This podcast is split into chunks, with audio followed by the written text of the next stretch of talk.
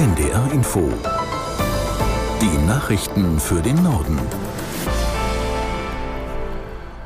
Um 19 Uhr mit Martin Wilhelmi. Die Außenminister der EU-Staaten haben der Ukraine anhaltende Unterstützung zugesagt. Beschlüsse wurden bei einem Treffen in Kiew nicht gefasst. Der EU-Außenbeauftragte Borrell sprach dennoch von historischen Beratungen. Aus Kiew Andrea Beer. Es sei das erste Mal, dass die EU-Außenminister sich außerhalb der Europäischen Union treffen würden und das erste Mal, dass sie in einem Beitrittskandidatenland zusammenkämen. Über finanzielle Unterstützung müssten die EU-Mitgliedsländer entscheiden. Er sehe jedoch keinen EU-Staat, der nicht an der Seite der Ukraine stünde.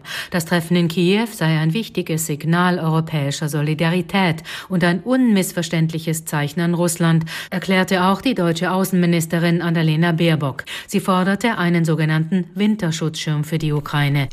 Die Bundesregierung hat in diesem Jahr schon Rüstungsexporte im Wert von 3,3 Milliarden Euro an die Ukraine genehmigt.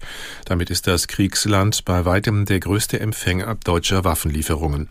Aus Berlin Lothar Lenz. Rund 90 Prozent aller Rüstungsgeschäfte wickelt Deutschland üblicherweise mit EU- und NATO-Staaten ab, sowie mit Ländern, die von der Sicherheits- und Menschenrechtslage her ähnlich zuverlässig sind. Dass jetzt die Ukraine an der Spitze der Empfängerländer liegt, ist die Folge des russischen Angriffskriegs und der politischen und militärischen Unterstützung Kiews durch die Bundesregierung. Wirtschaftsstaatssekretär Sven Giegold sagte, die Ukraine müsse weiterhin ertüchtigt werden, sich selbst zu verteidigen.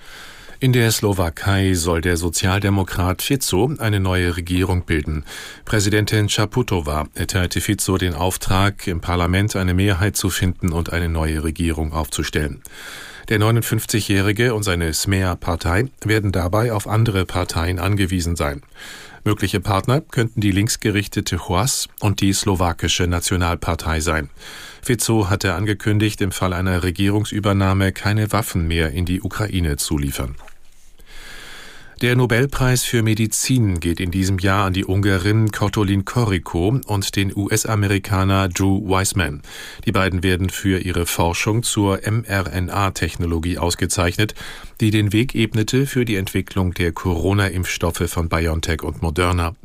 Das Nobelkomitee erklärte, Koriko und Weissman hätten dazu beigetragen, anlässlich einer der größten Gesundheitsbedrohungen der Neuzeit in einem beispiellosen Tempo Impfstoffe zu entwickeln. Das waren die Nachrichten.